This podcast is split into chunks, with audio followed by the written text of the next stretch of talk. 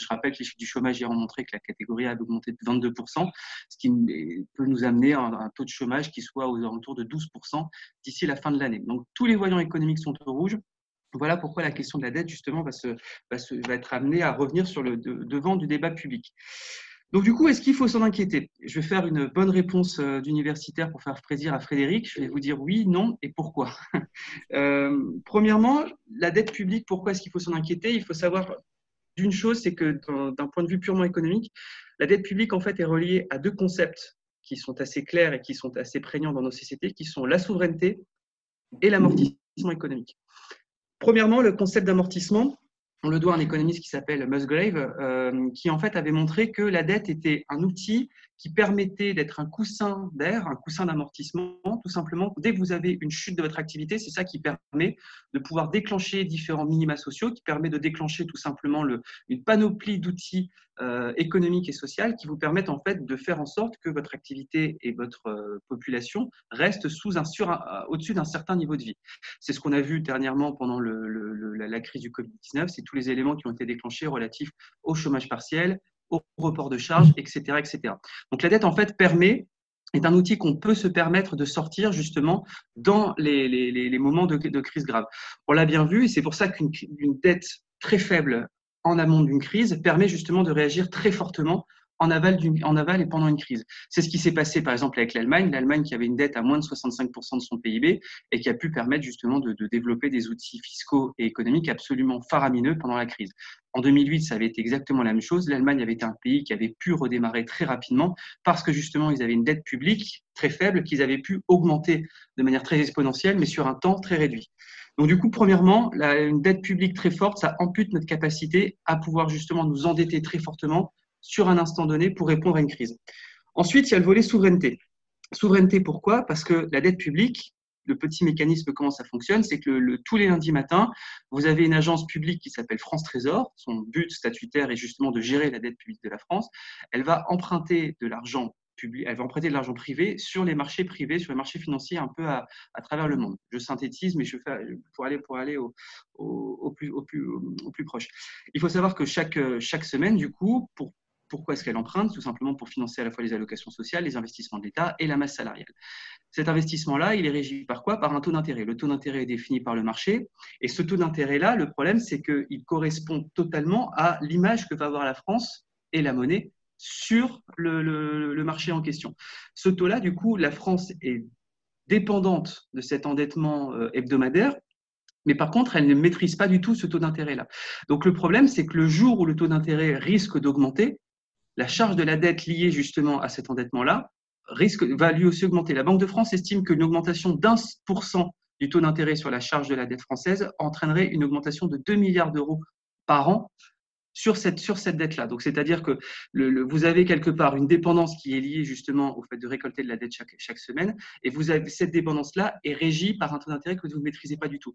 Donc, d'où le côté souveraineté. Donc, le, c'est pour ça que vous avez beaucoup d'économistes qui avancent des discours disant qu'il faut absolument maîtriser la dette. Pourquoi? Parce qu'on maîtrise quelque part notre dépendance à l'étranger. Il faut savoir que la dette française est détenue à plus de 65% par des, par des acteurs qui sont non résidents. Donc, c'est-à-dire que tous les fantasmes qui existent sur le fait de non rembourser la dette, le fait de dire on va réquisitionner la dette, on va réquisitionner les, créditeurs, c'est absolu, ça ne marchera absolument pas parce que la plupart du temps, on ne sait pas nominément, parce France Trésor le sait, mais la plupart des gens ne savent pas à Bercy qui détient justement cette dette-là et ce sera très difficile pour eux justement de ne pas engager cette créance-là.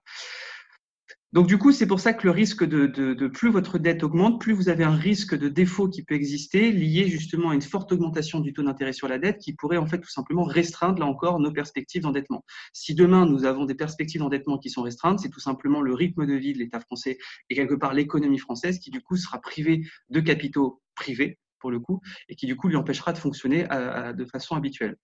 Un dernier chiffre, il faut savoir que le, le, le, le, il y a quelque chose qu'on entend souvent, on dit on remboursera jamais cette dette, etc. Il y a une convention fiscale qui existe depuis la fin du 19e siècle qui fait qu'en fait aucun État ne rembourse jamais sa dette. Ce que l'État paye, ce que l'État rembourse chaque mois, c'est les intérêts liés à la dette. L'État, ce que, ce que font chaque État euh, quand il s'endette auprès justement d'organismes extérieurs, c'est qu'il roule la dette. C'est-à-dire qu'en fait, l'État va emprunter une somme X sur 7 ans, il va réemprunter cette même somme X 7 ans plus tard, et en fait, il s'engage justement à payer des forts, des taux d'intérêt, de fortes charges de la dette sur cette dette-là, mais l'État ne rembourse jamais euh, jamais la dette de facto. Pourquoi? Parce que tout simplement, en fait, l'État a un horizon de vie qui est immortel, l'État est infini par, par, par, construction administrative, et donc du coup, l'État du coup peut se permettre de s'endetter ad vitam aeternam. Et c'est pour ça que la question de la charge de la dette est beaucoup plus importante que la question de la dette en elle-même. C'est pour ça que ce sont les indicateurs absolument à regarder quand vous regardez euh, chaque projet de loi de finances. Ça permet de voir de combien est amputé chaque année euh, la capacité de dépense de l'État. Chaque année, justement, l'État alloue 41 milliards en moyenne au remboursement uniquement des taux d'intérêt de la dette. Donc ces 41 milliards d'euros-là, je vous conseille de regarder un peu ce que ça, correspond euh, en termes d'équivalent budgétaire. On est à peu près à 13 ISF par an pour faire le, pont avec notre sujet d'après. Euh, donc imaginez, voilà, donc c'est pour ça que, ça c'est pour ma première partie de la réponse, c'est pour ça que la dette représente quelque part un danger pour lequel il faut absolument maîtriser. Ensuite, la, la deuxième, euh, pour nuancer un peu mon, propos, je dirais que la dette, et ça c'est un autre discours qu'on entend beaucoup, la dette publique c'est pas grave. On entend beaucoup l'analogie avec le cholestérol en disant effectivement il y a de la bonne et de la mauvaise dette. Euh, c'est pas vrai. La dette publique, ça reste de la dette publique.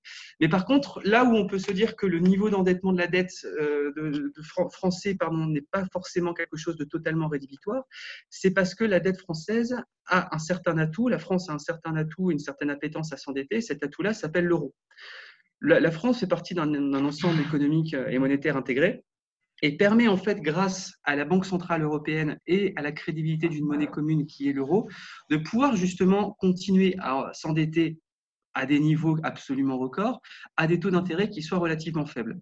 Je m'explique. Si jamais la France n'appartenait pas justement à la zone euro pendant la période dans laquelle nous vivons, la France serait déjà sous tutelle administrative du FMI si la France n'appartenait pas, à un ensemble euh, de pays qui soit crédible euh, et qui puisse justement lui aussi lever de la dette sur les marchés financiers, la France serait sous tutelle administrative du FMI. Je me répète, mais c'est important de le dire parce que l'euro aujourd'hui représente vraiment le meilleur actif que puisse avoir justement la France au vu de la, façon dont l'État vit au-dessus de ses moyens. Et donc du coup, cette monnaie-là, qu'est-ce qu'elle fait? Contractuellement, il faut savoir que le, quand, quand, vous prêtez de l'argent à quelqu'un, vous êtes, vous régi par un mécanisme psychologique qui fait que vous allez voir la confiance que vous allez accorder dans cette monnaie-là. Et la confiance, en fait, est totalement partagée parce que quand la France emprunte, la Grèce emprunte, l'Italie ou l'Espagne emprunte, on se dit, on ne regarde pas la situation de tel et tel pays de manière euh, isolée, mais on regarde la situation de l'ensemble.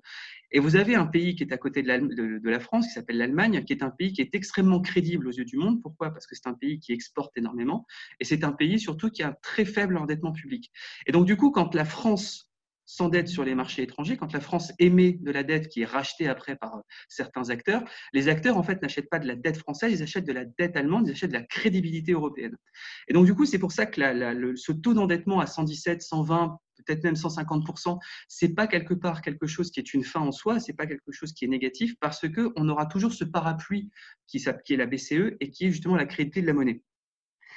Donc c'est pour ça que le, taux, il n'y a pas de taux d'endettement optimum. Hein. Patrick Artus a, publié il n'y a pas très longtemps une, excellente étude là-dessus, disant qu'il n'y a pas de, taux d'endettement optimum, qu'il n'y a pas de taux d'endettement maximum, parce qu'en fait on, ne le connaît pas encore. Peut-être qu'il se situe à 200% du PIB, peut-être qu'il se situe à 500%, peut-être qu'il était à 10%, mais pour l'instant on n'arrive pas justement à, tendre là-dessus.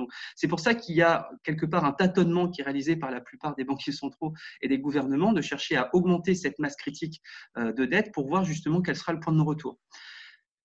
Pour, donc c'est pour ça quelque part le, montant de la dette, il est quelque part il n'est pas grave parce qu'on appartient justement à cet espace économique européen. Pour, pour, pour, nuancer un peu tout ça, donc on l'a vu, il y a la dette publique quelque part elle ampute notre souveraineté, mais, quelque, mais en même temps c'est pas très grave parce que cette souveraineté est partagée entre différents pays européens. Là où, là, où ça, risque d'être problématique, c'est dans les réponses qui sont amenées justement dans les, prochaines, semaines ou dans les prochains mois. Il y a une petite musique qui tourne qui dit que le, justement, vu que ce niveau optimal d'endettement n'est pas connu, on peut se permettre de l'augmenter à vitam aeternam et si jamais il y a un problème, c'est pas grave, la BCE rachètera toutes nos dettes. Et là, ce discours-là commence à être de plus en plus euh, présent et il est assez pernicieux, voire très dangereux justement pour, notre économie. Pourquoi? Parce qu'une BCE, une Banque Centrale Européenne, qui récupérerait justement la plupart des dettes souveraines émises par les États, ça reviendrait tout simplement à créer de la monnaie sans aucune contrepartie économique derrière. Quand vous créez de la monnaie sans avoir créé de la richesse équivalente, si par exemple je vous donne 10 sans que vous ayez justement produit 10, on va créer, on va créer de l'inflation, pour faire simple. Ce problème-là, c'est que plus justement la BCE va absorber ces dettes souveraines-là et plus la croissance sera à tonne, plus on va créer une distorsion entre la monnaie et la richesse.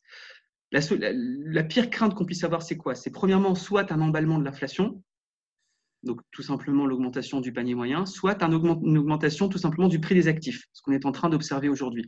Cet emballement du prix des actifs, ça sous-entend quoi? Ça sous-entend que n'importe quelle personne voulant investir, soit en bourse, soit dans un bien immobilier, se verra en fait tout simplement voir offrir une barrière à l'entrée et ne pourra pas justement accéder à ça. Donc ça veut dire quoi? Ça veut dire que la politique qui nous est promise par certains euh, justement qui est ventilée par certains de vouloir racheter toutes les dettes pour pouvoir améliorer les comptes publics français, elle créerait tout simplement une barrière à l'entrée, empêchant aux plus jeunes et aux plus précaires de pouvoir accéder à la fois à la propriété ou à la fois à l'investissement.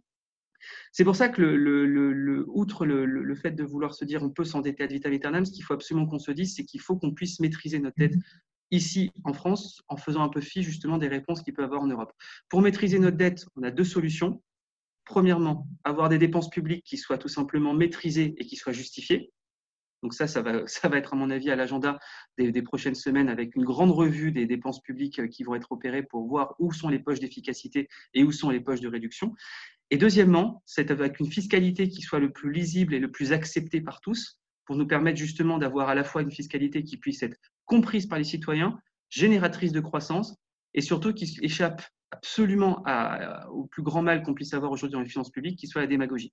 C'est pour ça, du coup, je donne la parole à, Frédéric après ce petit point-là sur la dette, qui va du coup nous expliquer un petit peu les, moyens qu'on peut avoir pour essayer de se désendetter ou en tout cas de maîtriser notre dette sans justement amputer notre capacité productive. Merci Erwan, bonjour à tous. Alors, deux, deux séries de remarques. Euh, c'est pas très original finalement pour un universitaire, comme le disait Erwan, avec un, plan en deux parties. Euh, le, premier point, c'est euh, quand on regarde dans le rétroviseur, quelles sont les, grandes, tendances en matière fiscale depuis quelques décennies. La première remarque, euh, c'est l'absence de disruption fiscale depuis 1982. Ça veut dire que, au-delà des gesticulations politiciennes euh, et médiatiques des, des, politiques qui sont persuadés que pour exister politiquement, il faut exister médiatiquement, lorsque l'on regarde les, les différentes lois de finances depuis 1982, on s'aperçoit qu'il n'y a pas de disruption fiscale. Euh, il y a quelques points qui interviennent, mais à la marge. La création de l'impôt sur la fortune en 1982. Ensuite, on a la, la loi du, de 2007, la loi du DEPA de Nicolas Sarkozy en faveur du travail, de l'emploi et du pouvoir d'achat. Enfin, il n'en reste pas grand-chose au final. Et puis, euh, dernièrement, euh, on a le, le recentrage, de, et j'y reviendrai tout à l'heure, de l'impôt sur la fortune sur l'immobilier et la flat tax de 30%. Mais mis à part ces, ces quelques points qui, selon moi, sont des, des ajustements, on n'a pas de véritable disruption fiscale depuis 1982, c'est-à-dire que notre modèle fiscal perdure et il perdure euh, sur des impôts euh, qui sont euh, des impôts du siècle dernier, c'est-à-dire pour l'essentiel l'impôt sur le revenu, la taxe sur la valeur ajoutée et l'impôt sur la société. Parallèlement, et c'est le second point, on assiste euh, en parallèle à une augmentation constante de la pression fiscale. Euh, Erwan l'a rappelé euh, il y a quelques minutes. actuellement, nous en sommes à 56%, de, 56 points de, de, dépenses publiques dans le PIB, ce qui, est, ce est énorme. Et parallèlement à cela, lorsqu'on interroge les Français, on, ils ont le sentiment que la qualité des services publics se dégrade, ce qui ce qui est quand même paradoxal. La troisième tendance, me semble-t-il, là aussi si on remonte à, 1982, mais les choses n'ont pas changé, c'est que le discours fiscal des politiques est quand même un discours fiscal très clivant. C'est-à-dire qu'on oppose l'économie réelle à la rente immobilière, euh, on oppose les actifs aux retraités, on oppose les chômeurs aux retraités, euh, ceux qui paient l'impôt sur la fortune à ceux qui ne le paient pas, etc. etc. Et puis, euh, quatrième avant-dernier point, le tour de force quand même des politiques mais aussi, il faut le dire, avec l'assentiment des médias, c'est de centrer le débat sur l'impôt sur le revenu, l'impôt sur la fortune et à la marge sur l'impôt sur les sociétés et sur la taxe intérieure de consommation sur les produits énergétiques. Ça, c'est ce qui se voit, c'est-à-dire l'IR, l'impôt sur la fortune, à la marge l'IS et la TICPE lorsqu'on a une hausse à la pompe. Or, en réalité, euh, ce qui est important, c'est surtout ce, que, ce qui ne se voit pas, c'est-à-dire les impositions qui rapportent le plus, c'est-à-dire la TVA euh, et euh, la contribution sociale généralisée. Et puis tous les impôts dits de production, qui, je crois, l'année dernière, ont, dû rapporter 75 milliards d'euros à l'État, c'est-à-dire beaucoup plus que l'impôt sur les sociétés. Et puis dernière, dernière remarque pour cette première partie, mais finalement c'est la, conclusion, c'est que finalement, on peut se dire que cette absence de disruption fiscale traduit euh, au final un phénomène de persistance dans l'erreur. C'est-à-dire que, euh, vous voyez, le, débat fiscal, au-delà du concours Lépine auquel on assiste, avec euh, tout un tas de, taxes diverses et variées, j'y reviendrai peut-être tout à l'heure, mais globalement, l'architecture de notre système fiscal n'a pas été modifiée depuis plusieurs décennies.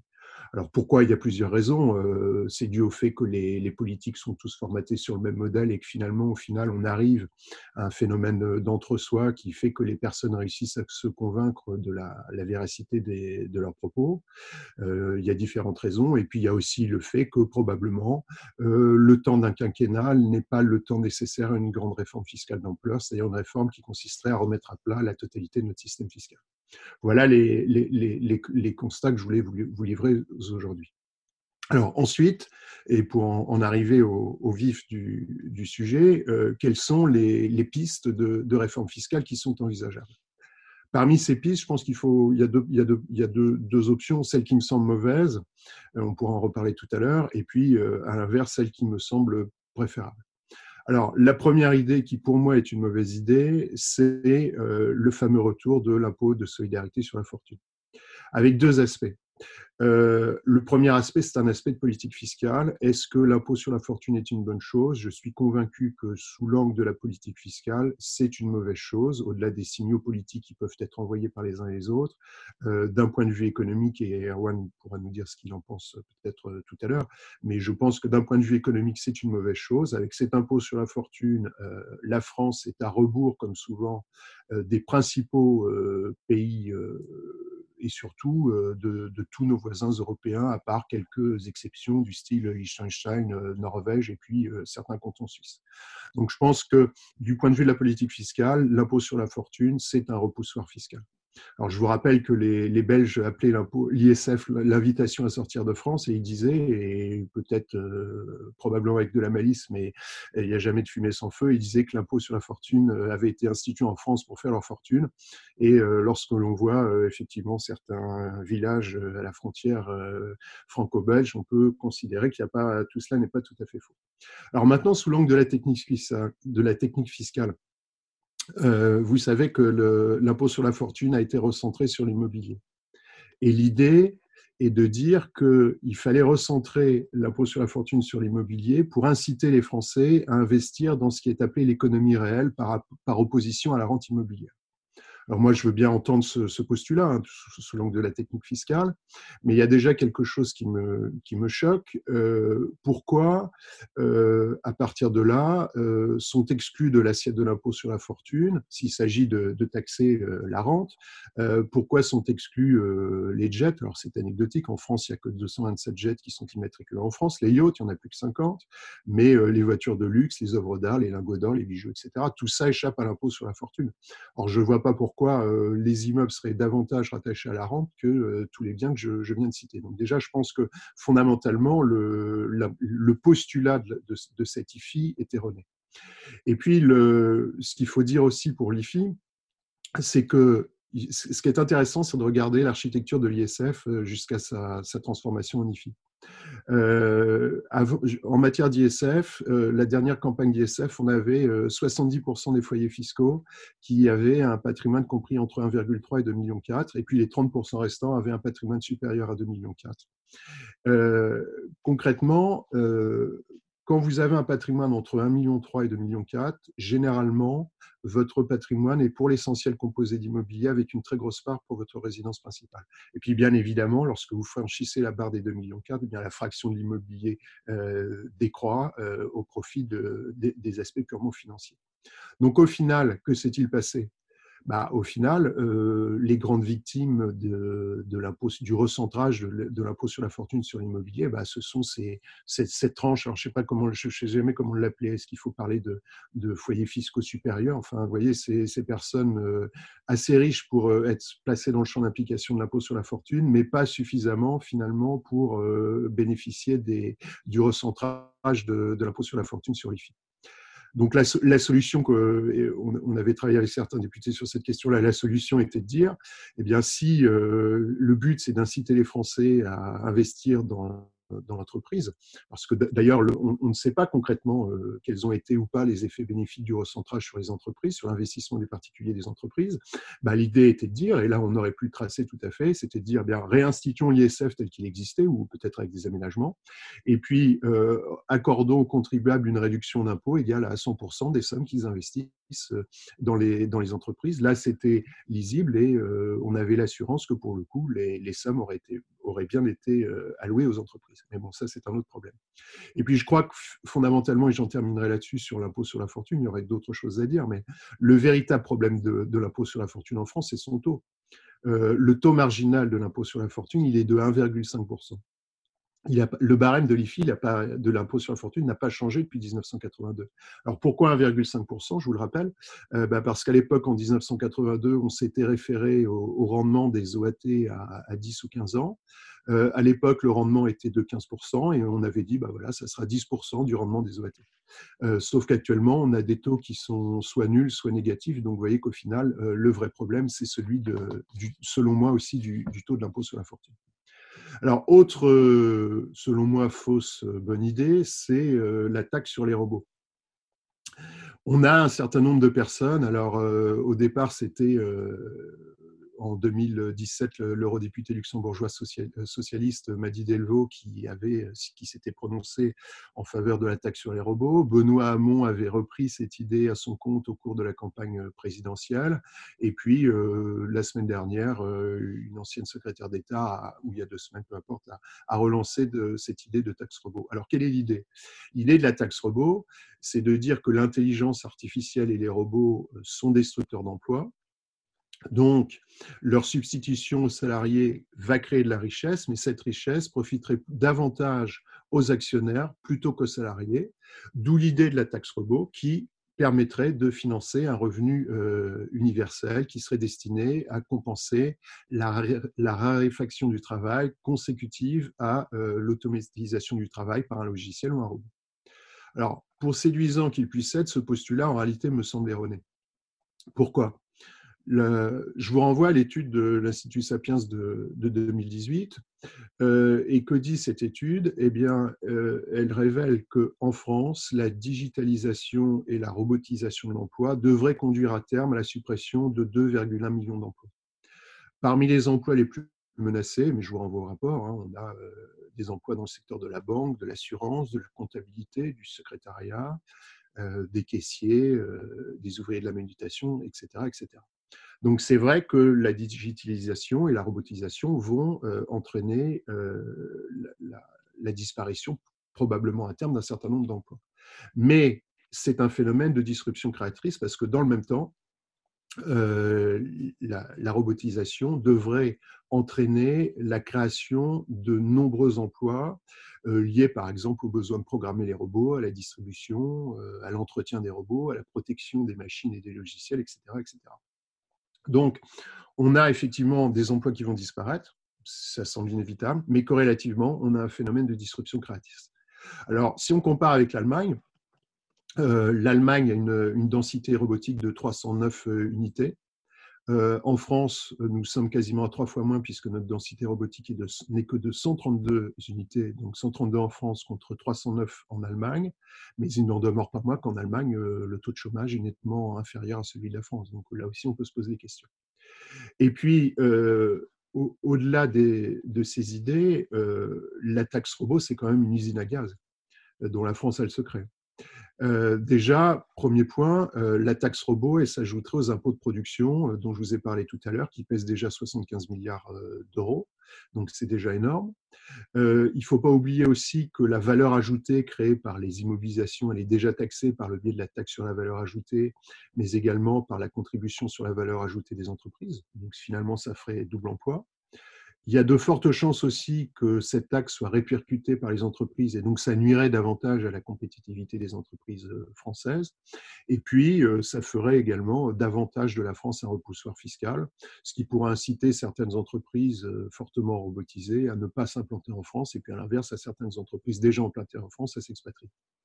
Et puis, il y a aussi un problème de fond, euh, qui est de déterminer, euh, qui serait de déterminer à partir de quel stade un robot pourrait être considéré comme étant suffisamment intelligent pour mériter d'être taxé. Alors là, c'est un, une véritable difficulté parce que euh, pour l'instant, en tout cas, je ne sais pas comment déterminer si le robot est suffisamment intelligent pour être taxé. Je vous donne deux exemples. prenez un monnayeur automatique et une voiture autonome on se dit qu'a priori, la voiture autonome est beaucoup plus intelligente que le monnayeur automatique. Bah, finalement, j'en suis pas persuadé parce que je suis pas persuadé qu'on puisse raisonner comme ça par comparaison parce que finalement, euh, chacun d'eux a été conçu pour euh, une utilité particulière et à partir du moment où il, euh, répond à cette utilité, bah, on peut considérer qu'il est suffisamment intelligent. Vous voyez, il y a tout un tas de problèmes. J'avance parce que je vois que le, temps passe et il faut ensuite laisser du temps au débat. Et alors, troisième fausse bonne idée, euh, c'est la taxe GAFA. Euh, pour diverses raisons. Alors déjà, je ne sais pas si vous avez vu la semaine dernière, euh, le, Bercy a communiqué en disant que déjà à la base, on pensait que ça rapporterait entre 400 et 500 millions d'euros, euh, mais selon les premières estimations, le rendement ne serait entre guillemets que de 350 millions d'euros au titre de l'année 2020. Et vous savez que pour l'instant, en tout cas, le, recouvrement de cette taxe est gelé. pourquoi? Bah Parce qu'on a des, problèmes au niveau de l'ECDE avec ce serpent de mer sur la taxe sur les les, fameux GAFA. On a des problèmes de, mesures de rétorsion prises par les États-Unis à l'encontre de la France. Et au final, est-ce que ça ne serait pas l'arroseur arrosé parce que est-ce que nos fleureaux français ne risqueraient pas d'être davantage euh, pénalisés qu'ils ne le sont actuellement? Euh, Donc tout ça pose un tas de, difficultés. Alors, quelles sont les, pistes qui sont, euh, qui sont envisageables? Il y en a deux, selon moi. la première, c'est ce qu'on a appelé la contribution fiscale généralisée. Alors, qu'est-ce que la contribution fiscale généralisée?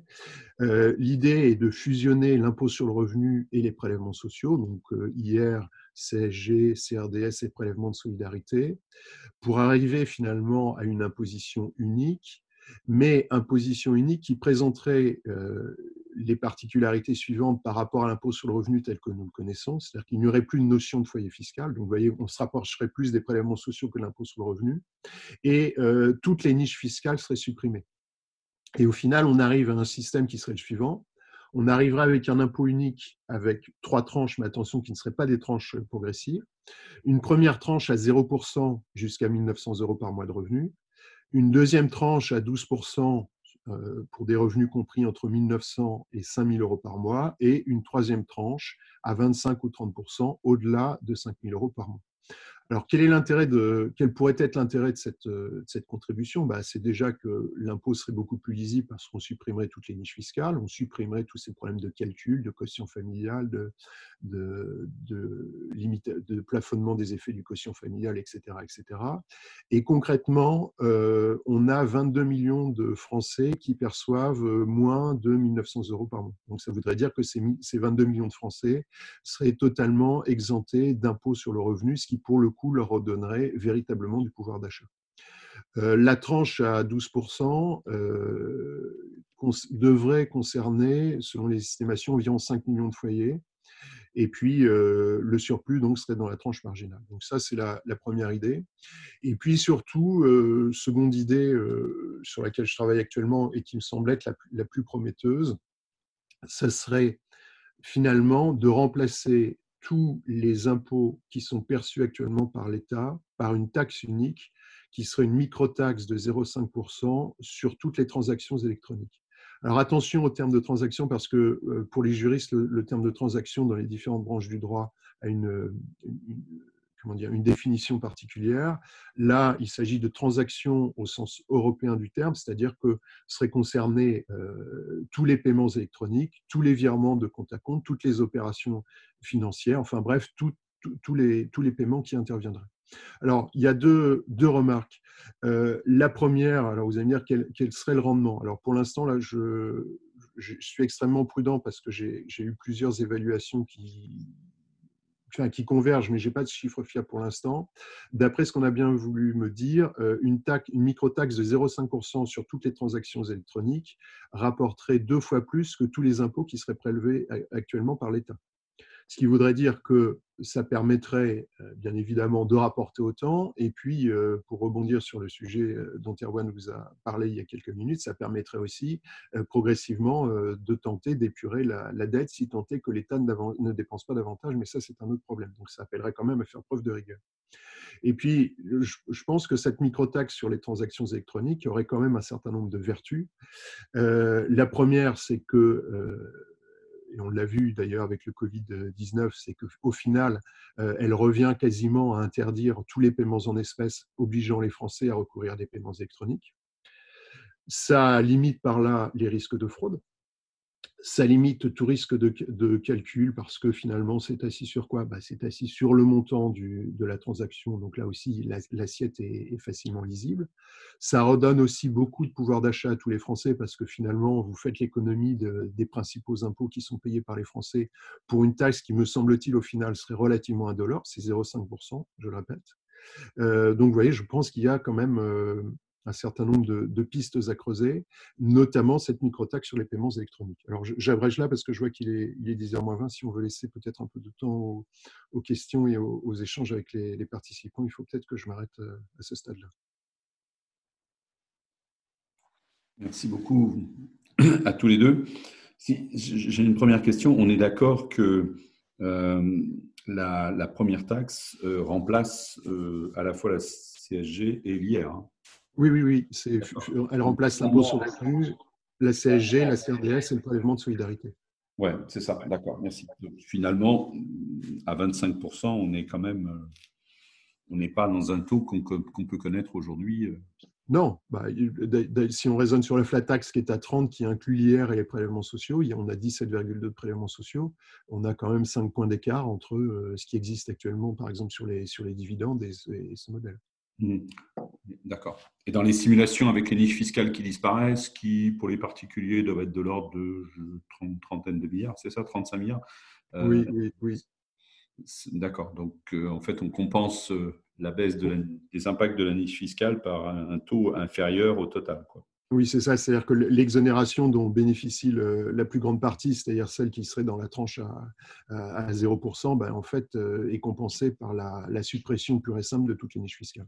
Mmh mmh Donc, euh, avec un avantage certain, c'est que toutes ces, toutes ces niches euh, qui sont, on va dire, tous ces mécanismes euh, créent de des idées qui ne vont pas toujours dans le bon sens et n'ont pas toujours une utilité parfaite pour, ceux vers qui elles sont normalement orientées. Euh, Oui, c'est le problème parce que je crois que de mémoire, on doit avoir, alors personne ne sait précisément, mais je crois qu'en France, on doit avoir en 417 niches fiscales. Euh, le coût est estimé chaque année à environ 100 milliards d'euros. Euh, et d'après les derniers chiffres que j'ai vus, le dernier rapport, on a un tiers de ces niches dont le coût est un connu. Et euh, on a 50% euh, des personnes qui bénéficient de ces niches qui également sont inconnues. Donc, vous voyez, c'est quand même un maquis. Euh, le maquis des niches fiscales, c'est quand même une spécificité française. Absolument. Alors, on a une question de François-Xavier Oliveau, un autre expert de, Sapiens. sur votre schéma d'hier, je la lis, mais vous pouvez tous la lire dans la conversation. Sur votre schéma d'hier, avez-vous considéré un schéma de flat tax au premier euro avec crédit d'impôt au rendement assez proche du profil actuel de IR plus CSG plus RSA plus PPE plus euh, contribution non contributive, euh, voire travaux de Marc Basque, de, c'est ça, Marc de Basquiat, pardon, à l'air. Alors, je relis la question. Avez-vous considéré Je la lis parce qu'il y a des gens qui sont par téléphone et qui ne peuvent pas. Ah oui, d'accord. Alors, je la relis sur le schéma Il n'y a pas de problème, je me permets de la lire parce qu'il y a des gens qui sont par téléphone et qui ne peuvent pas lire les questions. Non, non, non, non, euh, pas de, pas de schéma de flat tax. Euh, alors effectivement, on peut, mais là, c'est toujours le même problème. À partir du moment où on dit ça, aussitôt on complique. On peut euh, également prévoir entre la tranche à 0% et la, tranche supérieure, on peut également prévoir un, phénomène pour éviter ce phénomène de cliquet qui vous ferait obligatoirement tomber dans la position avec une, sortie ou un phénomène d'atténuation, on peut prévoir ça entre les différentes tranches. Mais je pense qu'il faut s'arrêter là parce que dès qu'on met le doigt dans l'engrenage, aussitôt on repart sur des histoires de quotient familial, de, prise en compte de la composition du foyer fiscal, etc. etc.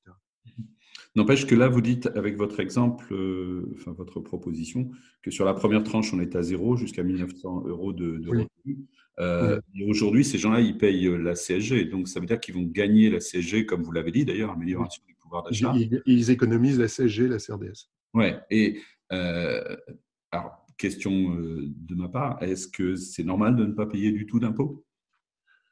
Alors, il ne paie pas du tout. Enfin, si, si, on, si on raisonne sur ce modèle-là, c'est-à-dire hier, euh, comment dire, euh, suppression d'hier de la CSG et de la CRDS, il ne faut pas oublier que derrière, euh, c'est ce que je disais tout à l'heure, ça c'est ce qui se voit, mais il y a ce qui ne se voit pas. C'est-à-dire, si on maintient le même système, on a derrière ces personnes qui paient la TVA, même si c'est un dollar, qui paient la, TICPE, etc. etc.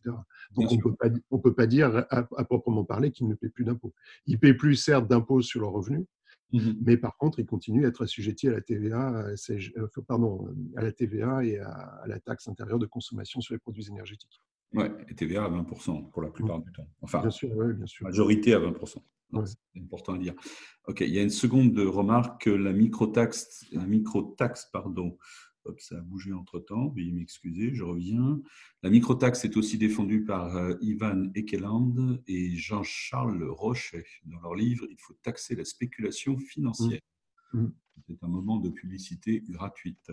Alors, et puis, euh, on a Nicolas qui nous dit euh, La microtaxe serait-elle un impact sur l'organisation de l'administration fiscale? Point d'interrogation. Un besoin moindre de vérificateurs, par exemple, économie de dépenses publiques Alors, oui, euh, indéniablement. ça appellerait quand même à, refondre profondément là aussi les services fiscaux, mais c'est déjà ce qui se passe depuis quelques années notamment avec ce qu'on appelle le prélèvement à la source, qui selon moi n'en est pas un, mais c'était finalement aussi à terme l'objectif de cette réforme. Euh, ça permettrait de, recentrer l'action des, agents d'administration sur davantage de missions de contrôle. Alors je ne parle pas de missions de contrôle en matière fiscale, mais par exemple en matière sociale. Je ne sais pas si vous avez vu les, les chiffres euh, sur la fraude sociale qui, qui semblent être euh, considérables. ça permettrait, je pense, de recentrer davantage l'action de ces agents sur, ces, sur, cette, cette, recherche de, de, lutte contre la fraude, notamment la fraude, la fraude sociale, parce que je pense que la microtaxe sur les paiements, au final, rend très difficile la, la fraude. Absolument. Et puis on est, enfin, dans, ces éléments que vous citez, on est complètement dans la retenue à la source. Donc, euh, oui, oui, en plus. Oui. Et ça devient. OK. Euh, d'autres remarques, d'autres questions? Je crois qu'il y a une remarque sur la crise sanitaire. Peut-être que tu peux la lire. La... la, crise sanitaire que nous subissons depuis trois mois va, comme chacun le sait, déclencher une crise économique et sociale. Comment gérer les conséquences financières? Liées à une diminution de la collecte des cotisations sociales, salariales et patronales, ainsi qu'à l'augmentation des dépenses de santé, entraînant de ce fait un déficit de la sécurité sociale et des caisses de retraite. Oui, et le reste arrive? Non, ça s'arrête là. Ça s'arrête là, non? Sans changer le mode de collecte de celle-ci. Oui, voilà, c'est ça. Voilà. Je ne suis pas sûr qu'on ait le temps pour euh, couvrir le point. Mais... Non, mais en un mot, la, solution, ce sera, sera pas la fiscalité, ce sera le travail, ce sera la production, ce sera la création de richesse. C'est, c'est quelque chose qu'on a complètement oublié dans les débats actuels parce qu'on a, comme le dit très bien Frédéric, on a un concours l'épine de la fiscalité. Mais il faut pas oublier que toute fiscalité, aussi efficace qu'elle soit, elle reste assise sur la création de richesse. Donc, tant qu'on n'aura pas justement pu redémarrer notre économie à 100%, euh, on ne pourra pas justement pouvoir remplir les caisses à la fois de la sécurité sociale et de l'État. Donc la, priorité numéro une, ça doit être justement la création de richesses, tout en respectant les, normes sanitaires et la protection sanitaire des salariés. Mmh. Tu as parfaitement raison. Merci beaucoup. On a une question euh, d'un monsieur chinois qui s'appelle Wei Euh, c'est une blague, bien évidemment, mais c'est pour vous détendre. Hein. Si au bout de 50 minutes, il n'y a pas une blague. Alors, qui nous, pose, qui nous fait une remarque hein, un peu semblable à celle que je faisais tout à l'heure. Bonjour, on parle beaucoup de symboles avec le rétablissement de l'ISF, mais que pensez-vous d'un symbole fort par la création d'un impôt véritablement universel où toutes les classes de la population participeraient à l'effort collectif, y compris les 22 millions qui gagnent moins de 1900 euros? Une nouvelle tranche supérieure pourrait également être créée pardon, pour les très hauts revenus, sans dépasser le taux de 66% considéré comme confiscatoire. Mmh. Je pense qu'il faut être pragmatique en matière fiscale. Euh, lorsqu'on voit ce que rapporte euh, l'impôt sur la fortune actuellement, on est quand même dans le symbole. Euh, c'est la, première remarque. Et puis, créer une nouvelle tranche marginale de l'impôt sur le revenu, ça poserait quand même davantage de problèmes parce que, parce que cet impôt est déjà hyper concentré sur les, revenus supérieurs. Il ne faut, pas oublier que s'ajoute à ça, la, tranche marginale de l'IR, c'est 45%. S'ajoute à cela la CSG, la CRDS et le prélèvement de solidarité. Si vous avez des revenus du patrimoine, c'est 17,2%. D'accord? Donc c'est 45% plus 17,2%. Il ne faut pas oublier, parce que ça personne n'en parle, on a la contribution exceptionnelle sur les, sur les hauts revenus qui existe depuis plusieurs années qui s'ajoute. Donc au final, euh, je ne vois pas comment on pourrait euh, concentrer davantage la, la, pression fiscale sur, les, sur ces très très revenus, mais après, euh, tout est possible.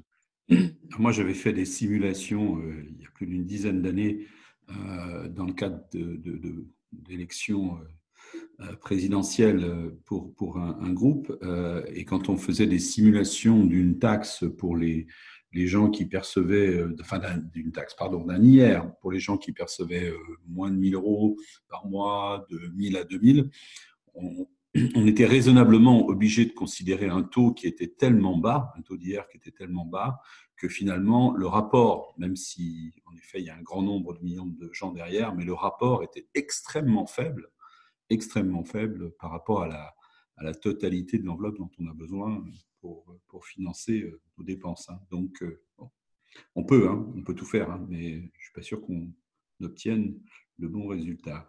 Alors, y a-t-il d'autres études disponibles sur la microtaxe? Oui, oui, il y a des travaux en Suisse euh, menés par mon, mon collègue, le, professeur Chenet. Mais il y a, finalement, pour l'instant, il n'y a pas énormément de littérature sur les questions. Euh, il y a une question, euh, il y a une question intéressante euh, de Bernard qui nous demande, il nous dit en substance la microtape sont l'idéal, quels sont les handicaps et les freins à son application? Bah, les, freins à son application, c'est quand même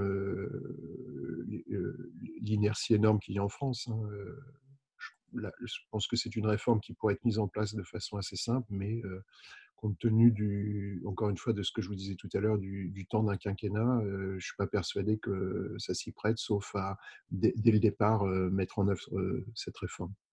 Mmh On a une question qui est tout à fait d'actualité, la toute dernière, là, sur la fiscalité verte, c'est ça? Euh, sont les réflexions sur le verdissement de la fiscalité? Bon, y a-t-il des avancées possibles suite à la Convention citoyenne pour le climat d'une taxe carbone européenne dans le Green Deal? Oui, là aussi, tout est possible. Alors, tout ça est paradoxal parce que le, gouvernement euh, nous dit qu'il faut laisser nos, véhicules dans nos garages, mais parallèlement, il fait tout pour nous inciter à acheter des véhicules. Vous voyez, tout ça ne, me semble pas très lisible, en tout cas. Euh, c'est qu'il faudrait. Je, suis toujours assez réservé sur ces, questions de, fiscalité verte qui, pour moi, sont, sont surtout des, servent surtout d'alibi à une, augmentation de la pression fiscale. Mmh absolument. Et puis, on a une remarque de Florence la pression sociale sur la partie additionnelle des revenus. Des hauts revenus amènent certains à ne travailler que trois ou quatre jours par semaine, démobilisation, démobilisateur pardon, et invisible. Je suis d'accord. Oui, effectivement, il y a des, il y a des phénomènes d'évitement qui sont, qui sont liés à ça. C'est indéniable. On, a, euh, on connaît tous des, des personnes euh, qui, qui, font le choix de ne travailler que trois ou quatre jours par semaine, justement pour, euh, pour éviter ça. Donc finalement, c'est assez, là aussi assez paradoxal comme résultat. Mmh Et une, autre question de François Xavier. À combien estimez-vous l'assiette de la microtaxe? C'est ça, le problème actuellement, c'est que j'ai pas de, de chiffres précis, d'évaluation précise sur, ce que pourrait être finalement l'assiette de la microtaxe. J'ai eu, il y, a, plusieurs associations qui travaillent sur cette question qui m'ont envoyé leur, leur simulation. Et c'est ce que je vous disais tout à l'heure, les, les, différentes simulations convergent, c'est-à-dire qu'avec un taux de 0,5, ils, ils, aboutissent tous à, euh, au, au, double des recettes fiscales actuellement perçues par l'État.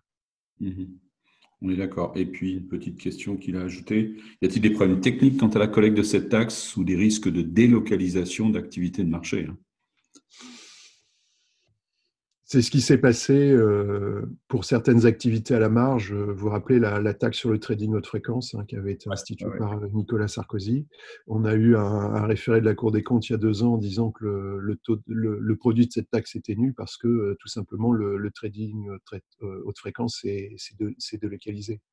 Mais euh, je pense que ça, ce, ce genre de phénomène, euh, si la microtaxe est instituée, ne, ne jouera qu'à la marge pour ce type, pour ce type d'activité. Mais pour tout le reste, de toute façon, ça sera, on, on, on, sera dans son périmètre. Et puis pour le recouvrement, bah, le recouvrement finalement, euh, il, est, il serait comparable à, au recouvrement de la TVA tel que nous le connaissons ou euh, au paiement des prélèvements sociaux par euh, les différents organismes et par les employeurs. Donc fondamentalement, si vous voulez, toute la, toute la structure et tous les mécanismes existent déjà. Il suffirait de les, de, de les transposer purement et simplement à la microtaxe sur les paiements. Ouais, Quelqu'un qui a posé une question à partir du Huawei, ma blague de tout à l'heure, euh, qui nous dit merci pour votre réponse. L'objet de ma proposition était justement d'ordre euh, purement symbolique. Hein, L'idée d'avoir euh, taxé tout le monde, y compris les gens qui ont des revenus très très faibles. La création d'une tranche inférieure ne résoudrait pas en effet nos problèmes. Nous sommes tout à fait d'accord. Merci. Et puis une dernière question de Robert Charbit. Faits l'affaire ne risquent-ils pas de jouer avec la micro-taxe autrement dit, une réduction de l'assiette fiscale escomptée par évasion ou désincitation et donc de l'impôt prélevé non, je crois pas, parce que si on vous dit on supprime euh, tous euh, les impôts que vous connaissez actuellement, euh, IR, IS, prélèvements sociaux, etc., et on les remplace par une, une, une simple microtaxe de 0,5%, euh, je ne suis pas persuadé que ça soit des incitatifs, bien au contraire, hein, ça inciterait justement les gens à, peut-être ceux qui peuvent tout du moins, à travailler davantage. je ne suis pas persuadé qu'il y ait davantage d'évasion ou de désincitation qu'actuellement.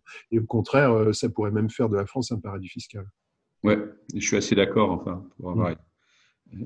eu des responsabilités qui me plaçaient dans ces, dans ces catégories. Je pense qu'au contraire, c'est, ce sera un système beaucoup plus clair, beaucoup plus lisible, beaucoup bien plus sûr, facile, beaucoup plus. Euh, on ne serait pas en train de se, se stresser. À, vous allez me dire que c'est une problématique de riches, et vous avez raison de le dire.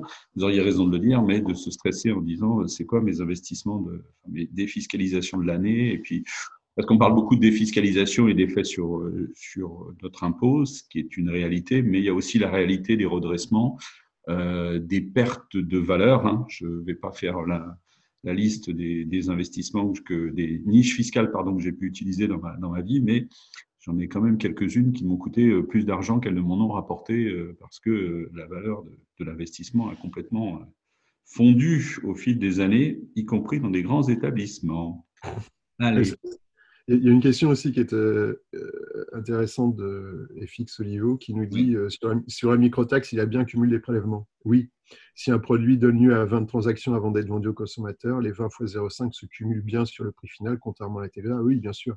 La TVA, c'est un impôt sur la taxe sur la valeur ajoutée qui est au final est supporté par le consommateur. Là, la microtaxe s'applique, c'est-à-dire qu'elle est cumulative, comme vous le, le soulignez fort justement, c'est-à-dire qu'elle s'applique à chaque transaction. Chaque transaction. OK.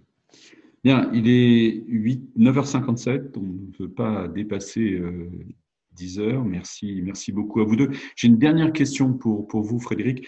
Euh, est-ce que vous pensez, est-ce que vous avez le sentiment, sur la base des discussions euh, que vous avez évoquées tout à l'heure avec certains, euh, certains parlementaires et autres, est-ce que vous avez le sentiment que votre projet peut, peut aboutir?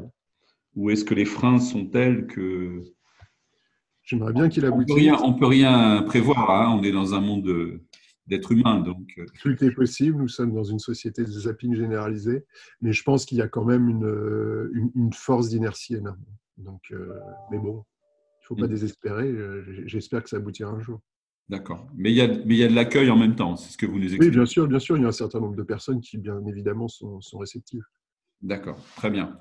Merci beaucoup, Erwan. Merci beaucoup à, à Frédéric. Un plaisir. À bientôt. Passer Merci à tous.